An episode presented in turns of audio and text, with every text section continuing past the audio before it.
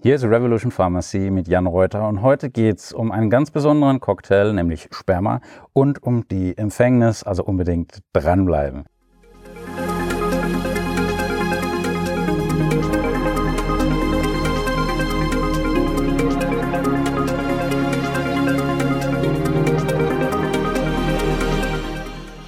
Herzlich willkommen bei Revolution Pharmacy. Mein Name ist Reuter, Jan Reuter und wenn du mir ein Abo schenkst, dann wird dir auch ab sofort keine Folge mehr entgehen. Und was du jetzt von Spermien hältst, das ist, äh, steht ja jedem selbst so. Was man von Spermien halten soll, ist einfach nicht leicht zu sagen. Die Frage, die mir oft gestellt wird, ist Sperma gesund? Ist Sperma gesund? Das ist ja ein Mix aus ganz verschiedenen Flüssigkeiten. Und die Spermien selbst, die machen nur einen Bruchteil davon aus. Und bei einer Ejakulation treten durchschnittlich zwei bis sechs Milliliter Sperma aus dem Mann aus, aus seiner Harnsamröhre und wird dann ja, mit seinen 35 bis 200 Millionen Spermien pro Milliliter, und das macht nur ein Prozent vom Gesamtvolumen aus, auf die Reise geschickt Richtung Eizelle oder eben ins äh, Taschentuch oder sonst wohin.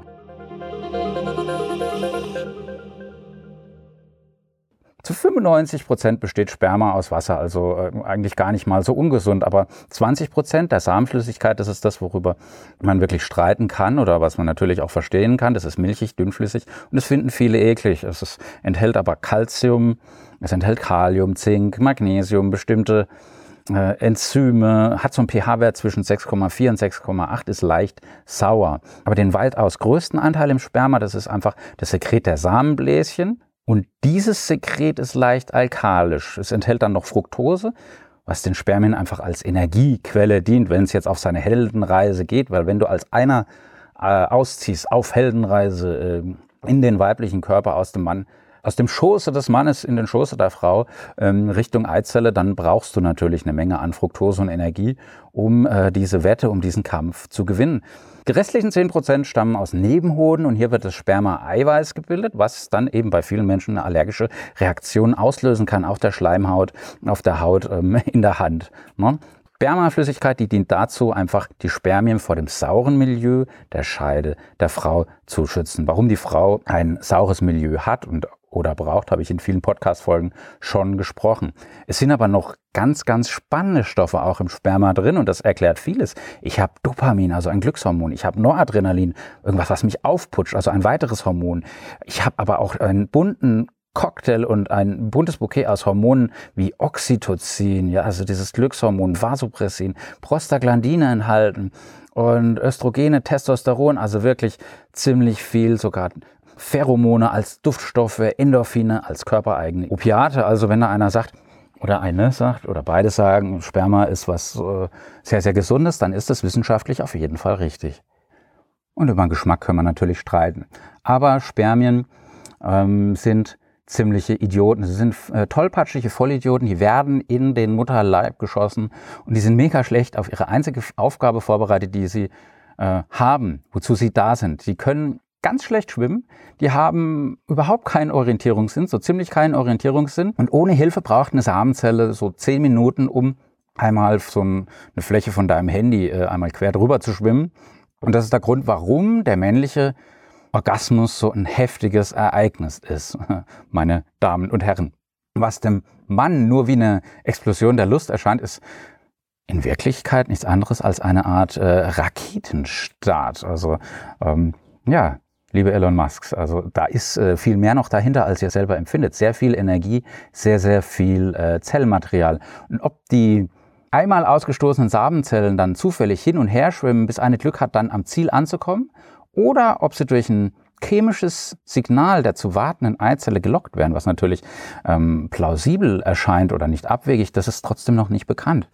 Wie dem auch sei, ähm, in der überwältigenden Mehrzahl scheitern die Spermien und die Wahrscheinlichkeit, die Wahrscheinlichkeit, dass mit einem einzigen Zufallszeitpunkt vollzogenen Sexualakt eine Befruchtung erfolgt. Also du hast Sex zufällig und verhütest nicht und kommst dann zur Befruchtung, die liegt bei drei Prozent, also One-Night-Stand.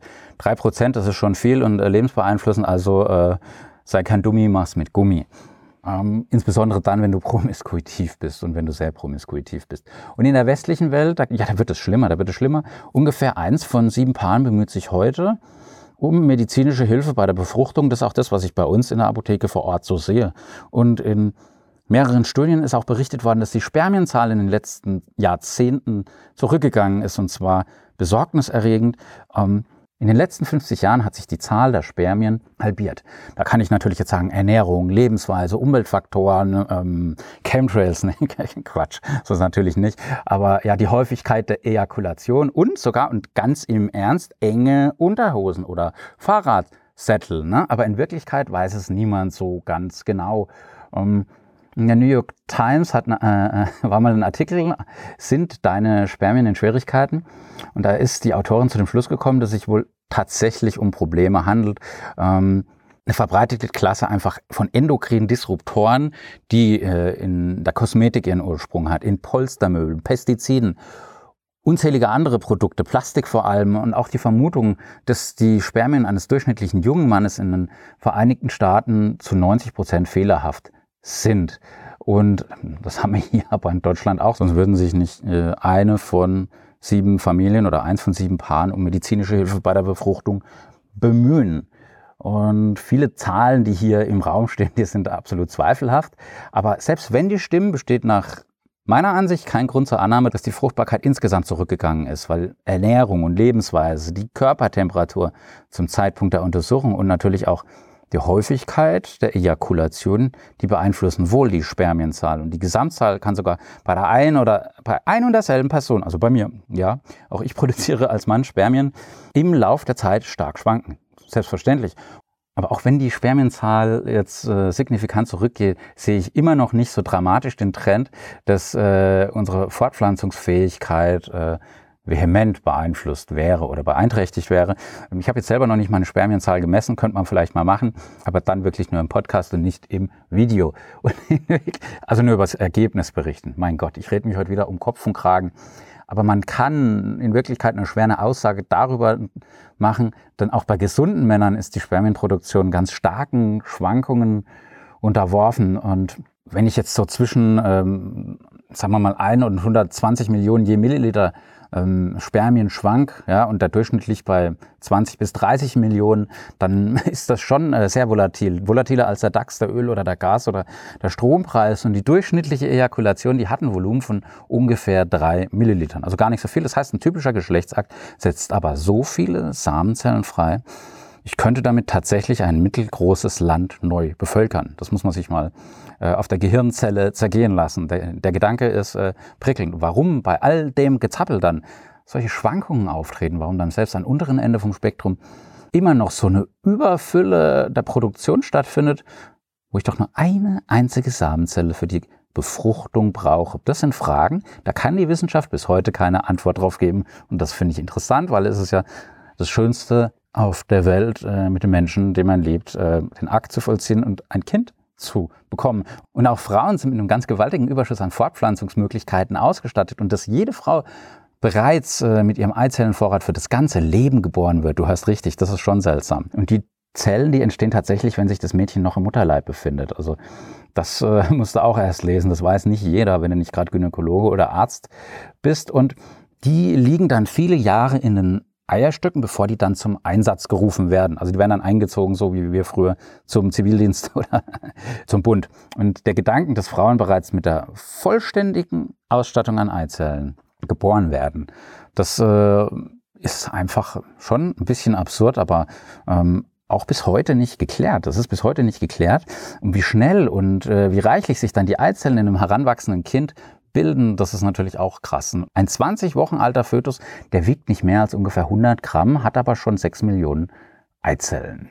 Und die Zahl geht dann bis zur Geburt auf eine Million zurück und die sinkt dann, wenn auch langsamer, übers ganze Leben weiter. Das heißt, äh, da mit 100 Gramm hast du am meisten. Und wenn dann eine Frau ins gebärfähige Alter kommt, dann besitzt sie noch 180.000 vorbereitete und einsatzfähige Eizellen. Und warum die bis dahin so viele Eizellen verliert und gleichzeitig ins gebärfähige Alter mit so viel mehr Eintritt, als sie jemals brauchen wird und kann, das ist bis heute unbeantwortet. Was man sagen kann, die Zahl und auch die Qualität der Eizellen nimmt im Alter ab und das kann eben dann für die zum Problem werden, die das Mutterwerden einfach auf später äh, verschoben haben, gerade hier in den westlichen Staaten, ähm, wenn du eben vorher nochmal eine Ausbildung machst, wenn du vielleicht studierst, ja, und dann trotzdem diese ganzen Nachteile für dich hast und dann völlig überqualifiziert äh, deinen Job ähm, ausüben musst und äh, dir sowohl Arbeitgeber als auch Staat schlecht entgegenkommen. Aber das ist nochmal ein anderes Thema, da müsste man eine extra Podcast-Folge dazu machen. Aber gerade so in Italien, in Japan, Irland, Luxemburg, ich muss nochmal ablesen, in der Schweiz und in Singapur liegt das Durchschnittsalter von Frauen, die ihr erstes Kind bekommen, mittlerweile bei über 30 Jahren und wir Deutschen sind ganz knapp nur drunter.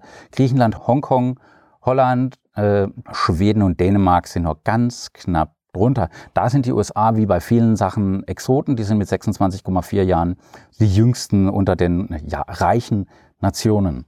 Dass das Ganze natürlich auch ein wirtschaftliches, ein ökonomisches und ein gesellschaftliches ähm, Problem ist oder ein Phänomen ist, das ist natürlich auch ähm, leicht zu erklären, beziehungsweise auch ähm, ein bisschen traurig. Ja? In England ist eine Mama, wenn sie ihr Kind bekommt, im Durchschnitt 28,5 Jahre alt. Wenn sie aber zur Uni geht, also die höchsten universitären Reifen erlangt, dann wird sie erst mit 35 Mama. Warum? Weil sie vorher eben halt ranklotzen will. Sie muss äh, Kohle aufnehmen, sie muss für teuer Geld, und meistens sind sie dann irgendwo in London oder woanders, ist ja alles nicht billig, im Gegenteil. Du wirst dann als Praktikant verheizt und äh, gehst dann Jahre, Jahre äh, am Krückstock. Und auch das macht dann die äh, Wahrscheinlichkeit, dass du besonders gute Eizellen hast, besonders gesunde Eizellen, natürlich auch nicht sehr viel größer. Aber die ist dann schon 35 und auch das ist natürlich doof, weil mit 35 sind schon 95 Prozent deiner Eizellen erschöpft. Und die verbliebenen Zellen, die sorgen jetzt natürlich, äh, wenn du 95 Prozent der Eizellen weniger hast, allein schon durch dein Alter, dann gibt es häufiger Fehlschläge, das ist vorprogrammiert, aber auch eben häufiger Überraschungen, wie jetzt beispielsweise Mehrlingsgeburten, Zwillingsgeburten. Also da haben wir Glück gehabt. Meine Frau hm, war bei beiden Kindern über 30. Ähm, sie sind beide Engel und Teufel zugleich, aber das dann im, im Doppelpack zeitgleich, wer weiß, was das dann aus uns machen würde. Das heißt also, ab 30 ist die Wahrscheinlichkeit für Zwillinge weitaus höher. Und eines ist aber auch im Zusammenhang mit der Fortpflanzung sicher. Je älter beide Beteiligten sind, desto schwieriger wird die Empfängnis. Umso mehr Probleme treten auch hinterher auf, wenn die Empfängnis erfolgt ist. Fun Fact oder Paradox im Zusammenhang mit der Fortpflanzung. Frauen bekommen später Kinder, die bereiten sich aber viel früher darauf vor. Am Durchschnittsalter bei der ersten Menstruation ist von 15 Jahren vor ja, um 1900 auf heute auf 12,5 Jahre gesunken. Also wenn du 1900 geboren bist, äh, ist die Periode im Durchschnitt mit 15 Jahren eingetroffen. Heute kriegst du also ungefähr mit 12,5 Jahren. Das variiert natürlich auch krass. Der Grund dafür ist natürlich die bessere Ernährung, also das ist auf jeden Fall plausibel, aber es lässt sich nicht erklären, dass sich die Abnahme nochmal weiter beschleunigt hat. In den letzten 40 Jahren hat sich äh, das Alter, in dem die Pubertät einsetzt, in den USA um nochmal anderthalb Jahre reduziert. Und bei jedem siebten Mädchen beginnt heute die Periode mit sieben Jahren. Bei 15 Prozent der Mädchen ist die erste Blutung im Alter von sieben Jahren. Und das ist natürlich psychisch belastend, körperlich belastend. Und das könnte aber auch ein Grund zur Beunruhigung sein. Warum? Ähm, das könnte darauf schließen lassen, dass eben die längere Einwirkung von Östrogen einfach dafür sorgt, dass das spätere Brustkrebs und Gebärmutterkrebs Risiko substanziell ansteigt. Und das ist natürlich ein Punkt, den man nicht außer Acht lassen kann. Und deswegen ist es so wichtig, dass du wirklich regelmäßig zum Frauenarzt, zum Gyndoc gehst und äh, dich da einfach äh, oder zum Kinderarzt gehst und zum Hausarzt und dich da einfach regelmäßig checken lässt. Das waren jetzt eine Menge Zahlen, Daten, Fakten, Gefühle, Cocktail, ähm, Geburt, Zwillinge und, und, und, also vor allem Empfängnis. Aber wir gehen jetzt mal von einem Happy End aus, von einem positiven Fortgang und wie das dann weitergeht im Schoß der werdenden Mutter, wenn sich eine besonders robuste oder glückliche Samenzelle in die wartende Eizelle einschleicht oder von ihr feierlich empfangen wird, was da passiert, wie es weitergeht, was passiert bis zum ersten Schreier dann eben im Geburtsraum. Das erfährst du in der nächsten Podcast-Folge und das äh, ist einfach sichergestellt, wenn du mir hier folgst, wenn du mir ein Abo schenkst, dann ist die Wahrscheinlichkeit, dass du es hörst, sehr viel höher und da würde ich mich sehr darüber freuen. Am anderen Ende war der Jan. Zieht die Mundwinkel nach oben. Habt einen wunderbaren Start in die Woche. Love, Peace, Bye.